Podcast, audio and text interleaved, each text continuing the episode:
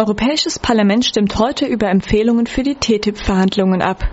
Das Europäische Parlament soll heute Mittag über Empfehlungen an die Kommission für die Freihandelsverhandlungen mit den USA abstimmen. Bei der letzten Plenarsitzung im Juni hatten Liberale, Konservative und ein Teil der Sozialdemokraten die Debatte und die Abstimmung vertagt.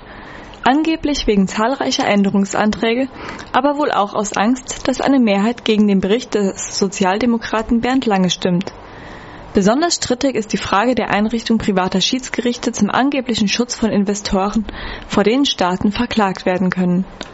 Ende Juni hatte der amerikanische Kongress angesichts steigender Skepsis in der Zivilbevölkerung über eine ähnliche Empfehlung an die amerikanische Verwaltung abgestimmt.